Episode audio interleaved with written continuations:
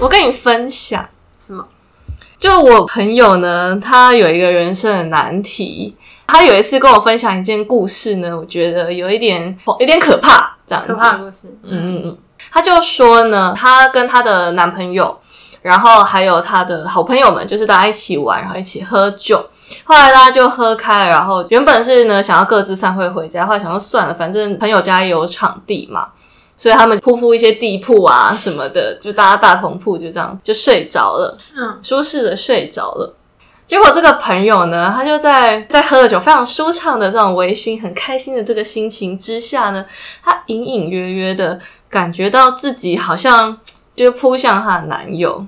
然后好隐像隐就约约的感觉，嗯就是她有这个印象，嗯嗯嗯，她觉得她就是在当时有跟她男朋友就进行一些举动，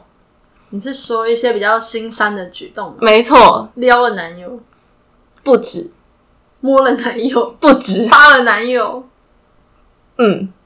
嗯再往再往下一步，扒了男友之后可以做什么？就是就掏出一些东西把玩，以及就吃一吃啊， 舔一舔啊，再泡一泡牛奶、啊 弹奏一下乐器啊。是管乐吗？但此时此刻是大同步的状态哦。 哎、大家都睡死了，啊不是，当时我觉得很恐怖。我想说，等一下，所以是大家都，所以你现在是邀请大家当观众，是不是？观众。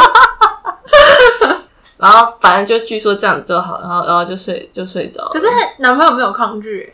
没有啊，因为大家都很高兴，因为大家都喝酒嘛，全部人都喝酒。欸，所以当场什么都看见啦。好，我现在好，我现在要讲，然后现在就是时间又跳到隔天，嗯，但他们就这样，就就到这个部分，就是到弹奏乐器的部分结束。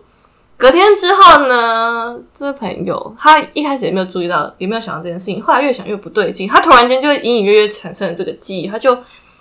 很紧张，他就问她男友说：“我们昨天是不是在那个大家一起睡觉的时候，就偷偷摸摸的干了一些嗯的事情？”他男朋友跟他说：“没有啊。”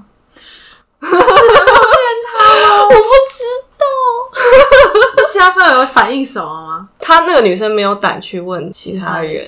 然后家人也没有主动说什么，没有听闻任何事件。